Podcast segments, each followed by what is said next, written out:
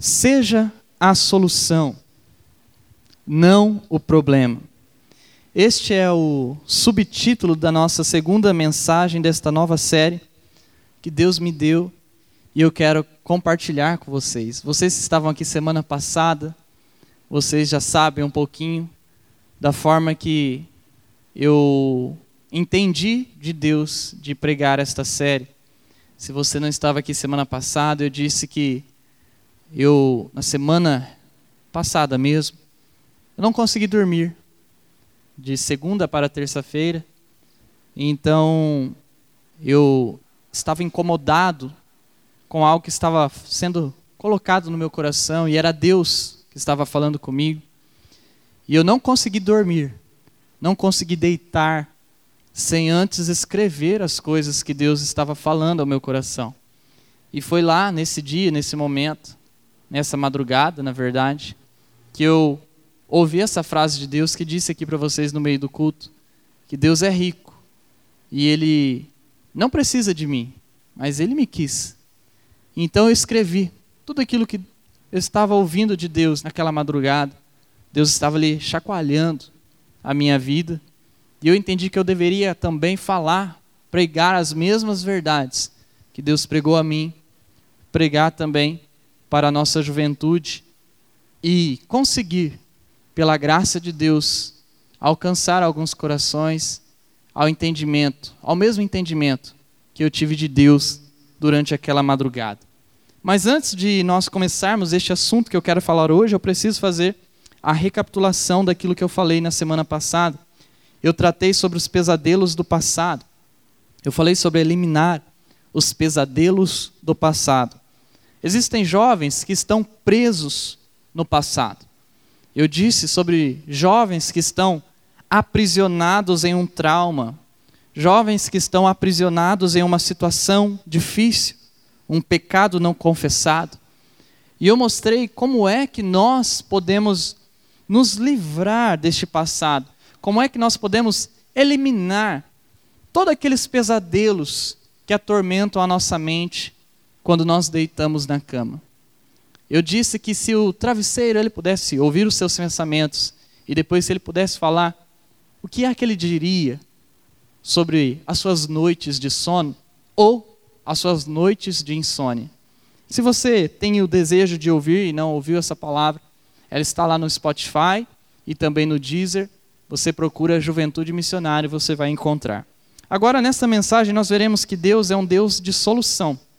E eu preciso iniciar dizendo para todos nós que o meu Deus, ele é um Deus de solução. O meu Deus é um Deus de solução. Qual é o seu Deus? O meu Deus, ele é um Deus de solução. E quando eu digo solução, eu não estou dizendo daquelas práticas erradas de muitas pessoas que tentam fazer de Deus um gênio da lâmpada. Não é esse tipo de Deus que eu estou dizendo. Mas eu creio que Deus é um Deus de solução. O meu Deus, ele não é um Deus de problemas, mas ele é um Deus que resolve. Ele é um Deus que cura feridas que estão abertas por algum motivo. Quem complica as coisas é o diabo. Deus, ele não complica as coisas. Deus ele quer descomplicar. Deus ele quer resolver. Deus quer solucionar. Por isso, se você tem algo na sua vida que você encontra uma trajetória difícil, Deus ele está ali para te ajudar a resolver aquela questão. Mas deixa eu mostrar para vocês como Deus é um Deus de solução e não um Deus de problema. Em primeiro lugar, Deus ele solucionou o problema do mal. A Bíblia, ela diz para nós que Deus, ele não deixará a maldade reinar para sempre. A Bíblia, ela nos conta que Deus, ele elimina o mal, que Deus, ele vai na raiz do mal. A Bíblia diz até que existe um julgamento para que o mal seja condenado. A Bíblia diz até que Deus, ele criou um lugar para que a maldade fique eternamente sem tocar naqueles que ele ama. Deus é um Deus de solução. Ele resolveu o problema do mal. A segunda coisa, em segundo lugar, Deus solucionou o problema da morte. A palavra de Deus também diz que Jesus morreu, e quando ele morreu, ele foi então sepultado. Diz que ele desceu ali à mansão dos mortos, ou seja, ao inferno, e então ele voltou, ele ressuscitou ao terceiro dia, vencendo a morte, vencendo o mal, vencendo o diabo. Ou seja, Deus, ele também solucionou esse tipo de coisa. Ele solucionou a morte. Ele vai nos dar vida eterna. Por causa de Cristo, a nossa morte aqui na terra se torna apenas uma passagem, uma passagem para uma eternidade, porque a nossa alma, ela nunca morre. Você percebe como Deus é um Deus de solução? Terceiro lugar, Deus solucionou o problema do pecado. A Bíblia nos conta que Jesus morreu por conta dos nossos pecados. Éramos para não ter salvação. Os nossos pecados, os nossos erros, eles nos levaram, nos afastaram de Deus. Mas a palavra de Deus conta que Jesus Cristo resolveu este problema. De que forma? Morrendo por mim, morrendo por você. Ele era santo e ele tomou o nosso pecado. E hoje por ele ter tomado nosso pecado, nós tomamos dele a sua santidade. E nós podemos então ter uma passagem para a eternidade, para o céu, porque Jesus resolveu o problema do pecado. Ela conta muitas coisas, a palavra dele diz até que um dia nós teremos um novo corpo, uma nova forma, e nesta nova forma não haverá pecado em nós, não haverá tendências para maldade, então, tudo aquilo que você vê em você, que é uma falha, que é um erro, que é uma tendência ruim, que você luta sempre contra a mesma coisa, nesse novo momento, você não terá isso. Deus resolveu, ele solucionou o problema do pecado. E além de tudo isso, ele nos chama para nós, através de Jesus, vivermos uma cooperação. Jesus nos convida para sermos parte da solução. Se Deus é um Deus de solução, então ele nos chama para também sermos parte dessa solução. Jesus, ele não apenas nos salva, ele não apenas nos dá o exemplo, porque muitas pessoas acreditam que Jesus simplesmente é um homem de exemplo, a ser seguido somente. Mas não é apenas isso. Ele é mais do que um homem perfeito. Ele nos convida para nós ajudarmos na missão de Deus no mundo, na Missio Dei, que é a missão de Deus. E qual é a missão de Deus? A missão de Deus é nos resgatar. A missão de Deus é nos tirar do mal. A missão de Deus é curar o nosso coração. A missão de Deus é nos ajudar a entender a vida que Ele tem, que Ele planejou, que Ele sonhou para mim e para você. Jesus convida você para fazer parte dessa solução. A pergunta é: será que você vai querer? Será que você vai cooperar com Deus? Será que você vai querer andar com Jesus para viver isso que ele tem para a sua vida? Muitas pessoas na Bíblia foram parte da solução dos problemas do mundo. E eu quero aqui mostrar alguns exemplos de solução versus problema. Então, o primeiro exemplo é o de Caim e Noé. Bom, vocês sabem, Caim, ele foi um problema. Caim, ele matou o seu irmão Abel. Caim, ele cometeu o primeiro assassinato registrado na Bíblia. Foi um problema. Mas Noé, Noé foi o primeiro homem a aceitar uma grande obra de Deus, que no caso foi a construção da arca de Noé, que a Bíblia registra, que Deus ele queria então manter a raça humana como raça humana, porque diz a Bíblia também que existiam gigantes sobre a terra, pessoas perturbadas sobre a terra, os chamados nefilins, que queriam ali desfazer aquilo que Deus estava fazendo. Então Deus arruma uma maneira de manter a sua raça humana que ele tinha criado originalmente. E Noé é chamado para isso. Noé aceita ser parte da solução de Deus. Um outro exemplo, o segundo exemplo, é o de Faraó e Moisés. Todos nós conhecemos bem. O Faraó, ele endureceu o seu coração. Faraó, ele não queria cooperar com Deus, ele não queria ouvir Moisés, Faraó não queria ouvir Arão, Faraó não queria seguir os trajetos que Deus estava dando naquele momento. Mas o Moisés, ele além de ouvir Deus, ele praticou o que Deus estava pedindo. Moisés foi parte da solução. O que é que Moisés fez? Moisés tirou o povo da escravidão. Deus é contra a escravidão. Deus tirou o povo da escravidão. E Moisés fez parte desse processo. Ele foi parte da solução. Terceiro exemplo é Satanás e Jesus. Satanás, ele se rebelou contra Deus, e não só se rebelou contra Deus, mas ele levou a humanidade a também se rebelar contra Deus. A Bíblia nos dá a entender que ele era um anjo de luz. Por isso, muitas vezes nós chamamos de Lúcifer, que é, significa anjo de luz. E ele, que ser maior do que Deus, a Bíblia nos deixa entender isso. E ele foi parte, então, do problema. Mas Jesus foi parte da solução. Jesus desceu do céu, deixou seu trono, encarnou como um homem, morreu, nos salvou. Ele foi solução de Deus para a nossa vida. Então, neste mundo, nós podemos ser a solução nas mãos de Deus, ou nós podemos ser o problema na mão do diabo. Faz sentido isso para você? Nós podemos escolher uma coisa ou outra. Agora, deixa eu mostrar um texto que nos mostra sobre nós sermos solução ou problema. Eu gostaria que você acompanhasse comigo a leitura, 1 Samuel, no capítulo 20. O verso 1 diz: Davi fugiu de Naiote, em Ramá, e se encontrou com Jonatas. O que eu fiz? disse Davi. Qual é o meu crime? Que pecado cometi contra seu pai para que ele esteja tão decidido a me matar? Verso 2: Isso não vai acontecer, respondeu Jonatas. Você não será morto. Ele sempre me conta tudo que pretende fazer, até mesmo as coisas de pouca importância. Sei que meu pai não esconderia de mim algo dessa natureza. Não é assim.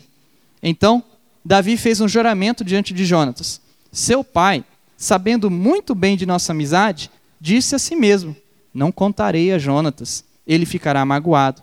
Mas tão certo como vive o Senhor e como você mesmo vive, eu estou a apenas um passo da morte. O verso 4. Jonatas respondeu: O que posso fazer para ajudá-lo? Eu acho muito interessante essa história. Jonatas e Davi, eles eram amigos. E o Saul era o pai de Jonatas. Saul tinha inveja de Davi, porque Davi era aclamado pelas pessoas, Davi havia derrubado o gigante que Saul não tinha conseguido, e seu exército. Então Davi, ele estava caindo na boca do povo. Saul, então, tinha inveja e queria até matar Davi nessa época. Então Davi, ele tinha que fugir de Saul, mas ele tinha uma amizade muito grande com o filho de Saul, o Jonatas. E então Jonatas passa a ser parte da solução para Davi. Ele pergunta: "O que eu posso fazer para ajudá-lo?" Jonatas não queria deixar um amigo morrer. Jonatas não queria deixar Davi sofrer. E a mesma pergunta que Jonatas ele fez para Davi, eu pergunto para você e peço para você pensar qual foi a última vez que você fez essa pergunta para alguém. Em que posso ajudá-lo? Qual foi a última vez que você disse para alguém: No que eu posso ajudar? Pastor, em que eu posso ajudar? Eu vou olhar para a igreja e vou ver o que eu posso ajudar. O meu amigo, o que é que eu posso ajudar? Na minha família, aonde eu posso ajudar? Quantas vezes você já fez essa pergunta para alguém? Quantas vezes você já foi a solução de Deus para alguém? Eu preciso dizer para você, seja a solução, não o problema. É isso que Deus ele quer da sua vida. Ele quer que você seja parte dessa solução. Nós sozinhos não seremos ninguém, mas juntos nós podemos ser alguma coisa. E aqui eu me lembro da história do beija-flor, que a sua parte da floresta estava pegando fogo. Então ele começou a ir no rio e ele pegava uma gotinha no biquinho e ele levava lá na floresta, aquela floresta pegando fogo, ele jogava aquela gotinha. E aí os outros beija-flores estavam olhando e falaram assim para ele: Por que você está fazendo isso? Não vai adiantar nada. Aí ele falou: Eu estou fazendo a minha parte. Se nós fizermos juntos, nós vamos conseguir. Às vezes você sozinho não pode, mas juntos nós podemos. Você precisa fazer a sua parte. a sua parte na solução do problema deste mundo. Então, como é que você pode ser a solução? Em primeiro lugar, para ser a solução, não o problema, ajuste o seu olhar para encontrar boas ideias. Ajuste o seu olhar para encontrar boas ideias. Ajuste o seu olhar para encontrar saídas e não portas fechadas. Olhe com um olhar de construção e não de destruição de vida. Quantas vezes nós olhamos para as coisas que nós achamos que são problemáticas e nós achamos cada vez mais defeito naquilo? Cada vez mais portas fechadas. Talvez a porta da sua vida fechou e você só consegue olhar ela. E você não consegue ter boas ideias para ter outras saídas.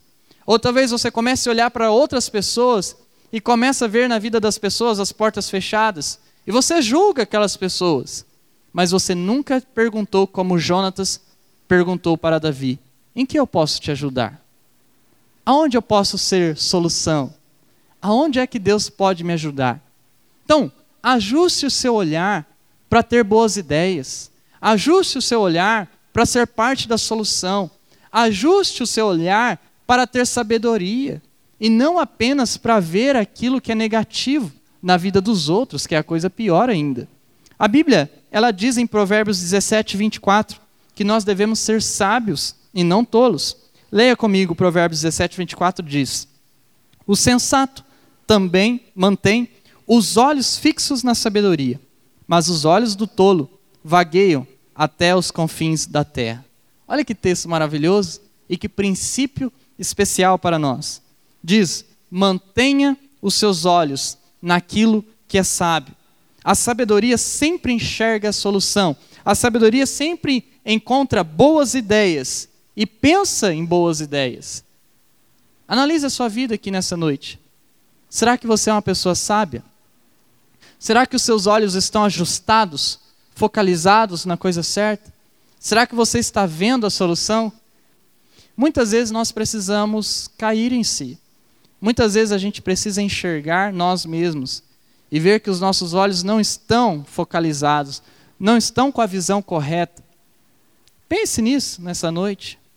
Você é uma boa pessoa para encontrar solução e boas ideias, ou você é uma boa pessoa para destruir os outros? Às vezes os outros nem sabem que estão sendo destruídos por você. Pense nisso, reflita. Ajuste o seu olhar, não seja negativo. Pare de encontrar somente os defeitos. Há jovens que só percebem os defeitos, nunca as qualidades. Deus deseja que nós sejamos diferentes. Deus deseja que nós sejamos partes da solução.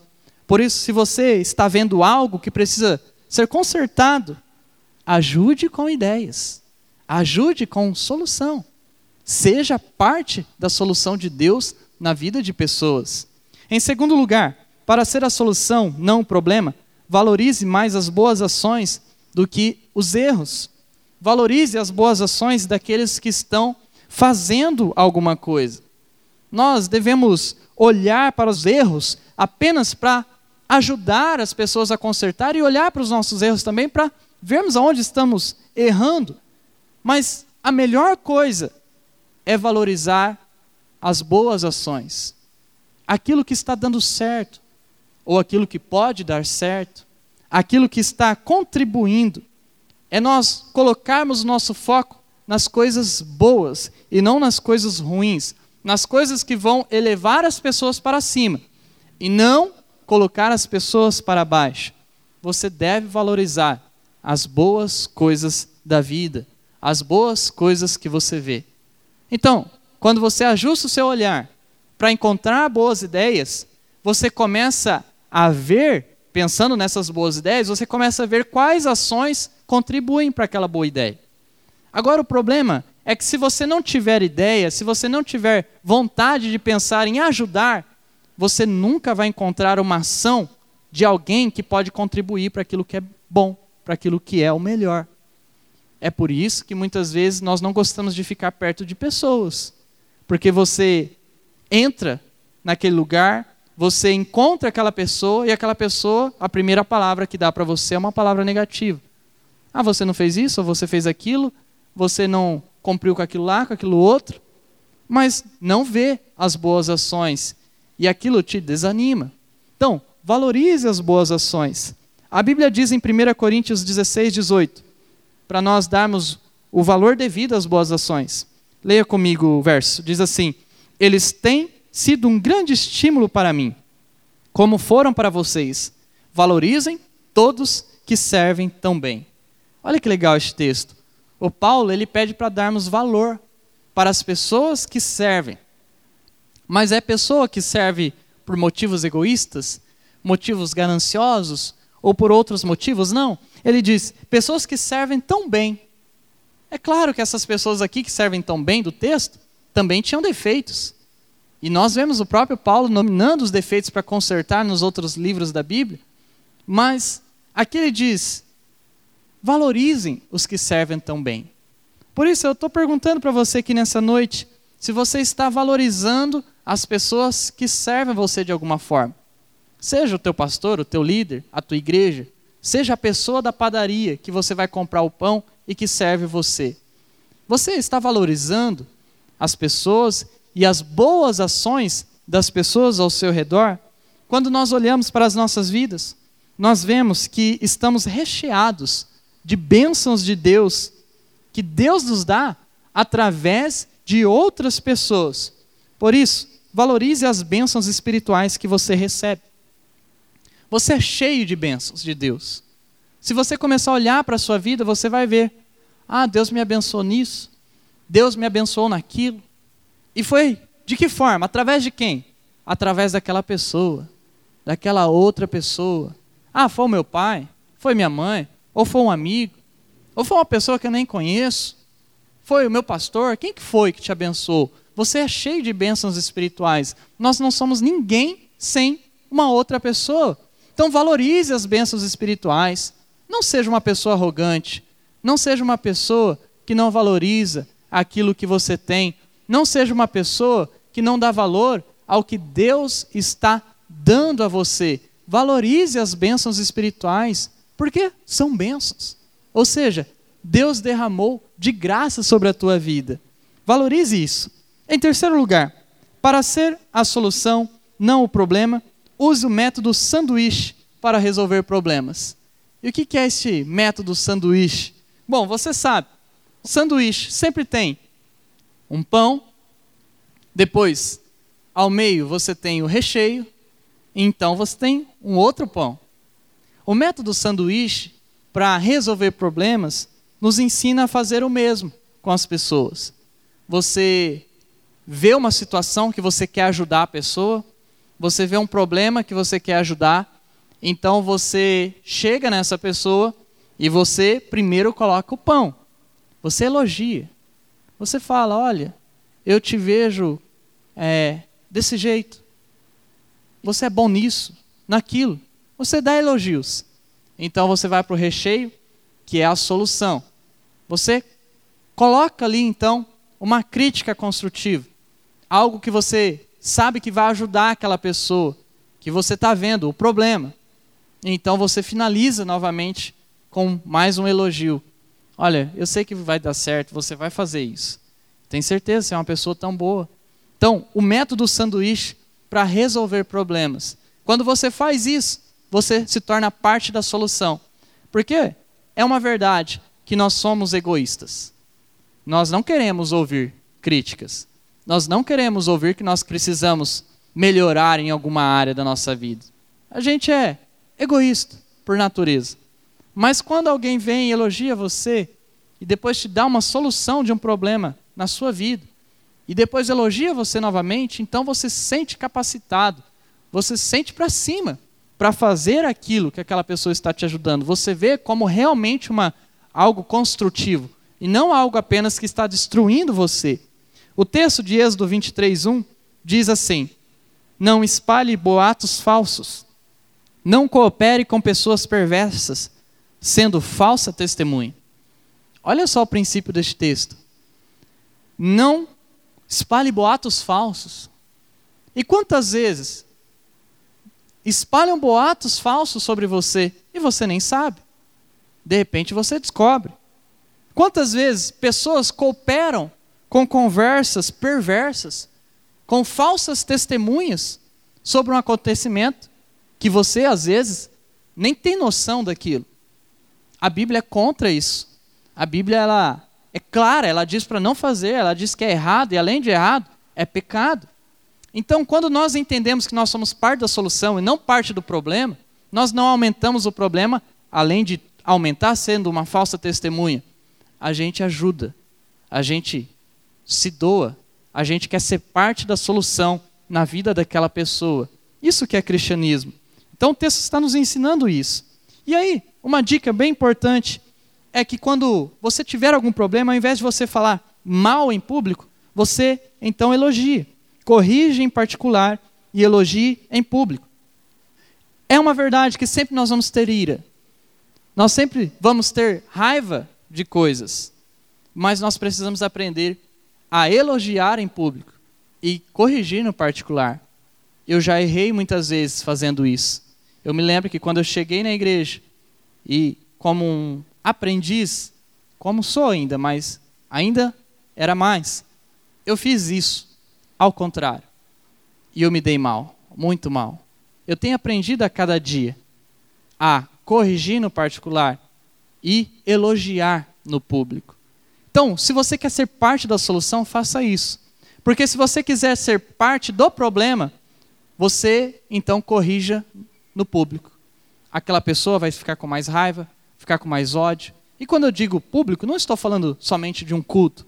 Na sua vida, às vezes você, seu pai, sua mãe e mais uma pessoa.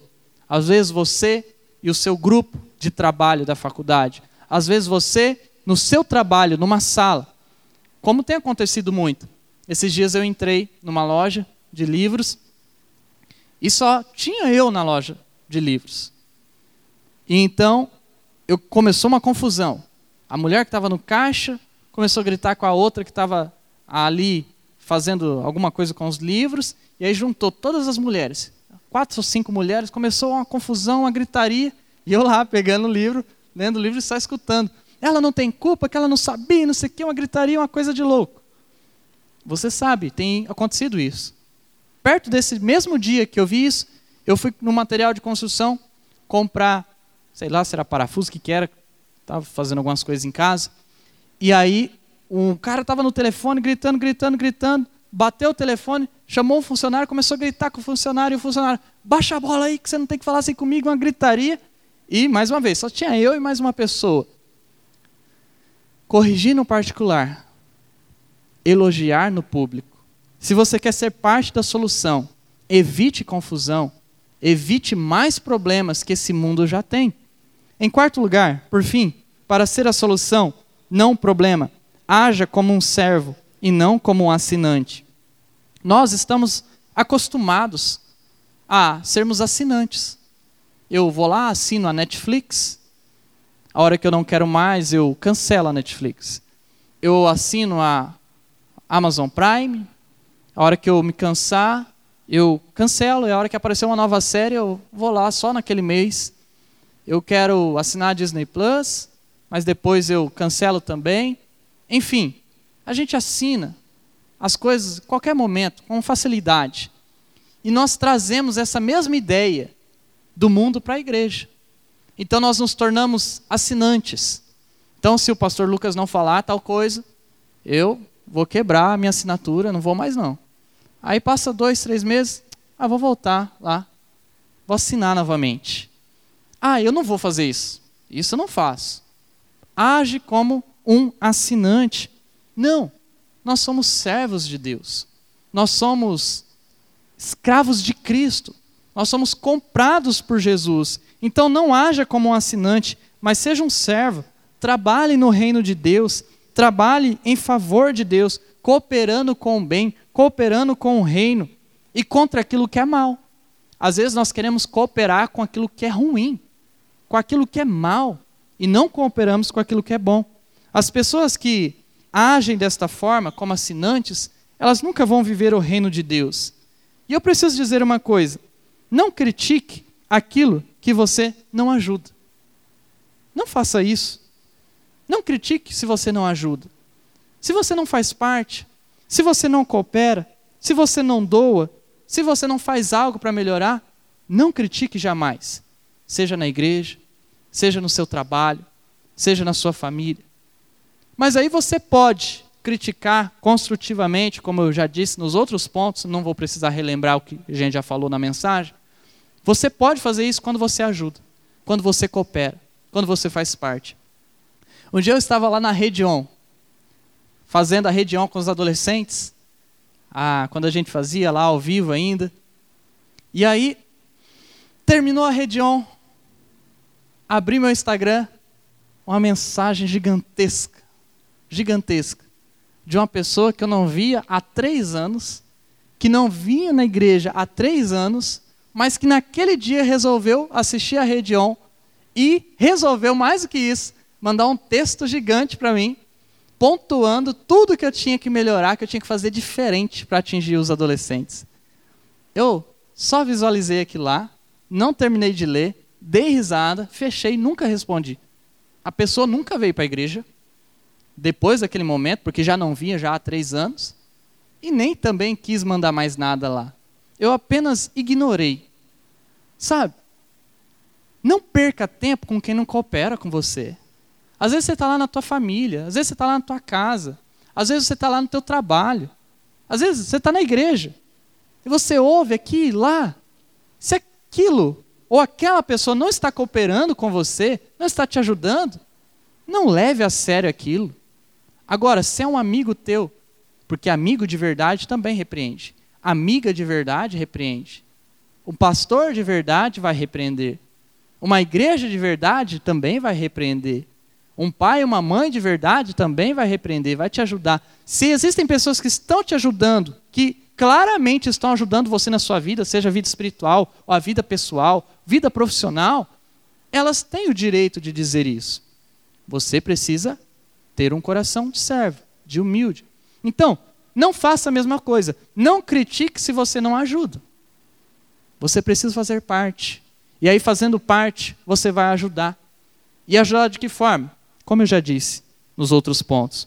Eu gostaria de terminar lendo dois textos importantes que nos ensina a cooperar com Deus e não agirmos como assinantes.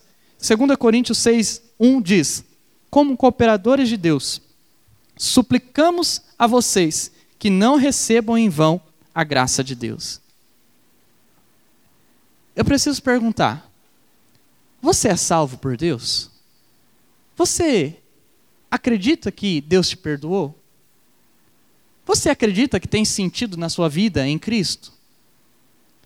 Se a resposta para essas coisas é sim, pastor, sim, eu acredito no perdão de Deus, então isso significa que você recebeu graça de Deus. E recebendo graça de Deus, o texto diz: como cooperadores de Deus, suplicamos que vocês não recebam em vão a graça de Deus. Agora, pensa comigo, quantas pessoas estão recebendo em vão a graça de Deus? Por que em vão? Porque só receberam não fazem nada, não agem, não cooperam, não são parte da solução e às vezes são parte do problema. A Bíblia lá nos alerta: faça alguma coisa, coloque em prática a graça, não receba em vão. Jesus ele quer que você seja um cooperador do reino de Deus, que você tenha um up na sua vida. De que forma? Sendo a solução. O Filipenses 1,15 diz assim: Pois são meus cooperadores na pregação das boas novas, desde o primeiro dia até agora. Essa é a nossa missão. É nós chegarmos a um ponto da nossa vida, ao ponto de nós olharmos para este texto e falar: Eu sou um cooperador. Um cooperador da graça de Deus, um cooperador da boa nova de Jesus, um cooperador do reino de Deus. Juntos. Eu preciso mais uma vez dizer: seja a solução, não o problema. Seja a solução nessa vida. Seja a solução na vida de alguém. Seja a solução na tua juventude. Seja a solução na tua igreja. Seja a solução. Não seja o problema. Se tiver gente com problema, que tem, né? Nós vamos ajudar. Mas queira ser parte da solução. Nos ajude a ajudar. Feche seus olhos. Vamos orar mais uma vez nesse instante. eu quero orar com vocês. Feche seus olhos. Senhor Jesus, eu coloco a vida de cada um de nós aqui nas tuas mãos. Ó oh Deus, eu não conheço exatamente o coração de cada pessoa aqui. Não sei como cada um deles chegou aqui. Eu não sei, Pai, se este jovem está sendo parte da solução. Não sei se esta moça, lá na, na vida dela, nas áreas da vida dela, está sendo parte da solução. Não sei se tem alguém aqui que sabe que é um problema, só arruma problema, não ajustou os olhos, só possui crítica destrutiva.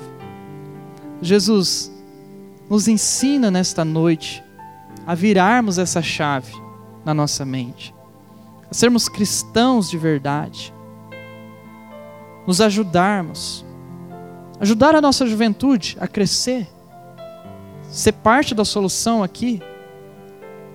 Nos ensina, Senhor, a amarmos a Ti de todo o nosso coração eu repreendo o mal, Pai. Repreendo a ação do inferno, Jesus, sobre aqueles que estão endemoniados, aqueles que possuem espíritos malignos, talvez sem perceber. Eu repreendo, Pai, no nome de Jesus. Creio no Teu poder, creio na Tua ação, e creio que o Senhor vai fazer muito mais antes de finalizarmos, ainda com seus olhos fechados, se alguém aqui nessa noite quer ser parte da solução, eu quero que você coloque a mão sobre o teu coração e nós vamos orar juntos. Nesse momento, coloque a mão no teu coração. Senhor Deus, eu oro por essas pessoas estão colocando a mão sobre o coração. Talvez aqui o Senhor está tocando na vida de pessoas para fazerem algo. Talvez ao final deste culto, alguém vai me chamar, vai conversar vai chamar um líder aí de canto, vai conversar, vai mandar uma mensagem durante a semana, vai cooperar de alguma forma, quer se envolver. Senhor, no nome de Jesus, ajuda, nos ajuda a ter essa força, essa paixão. Não deixa morrer, ó Pai. Em o nome de Jesus eu oro e creio. Nos ajuda a não recebermos a graça em vão, mas atuarmos segundo a tua vontade. Em nome de Jesus. Amém e amém.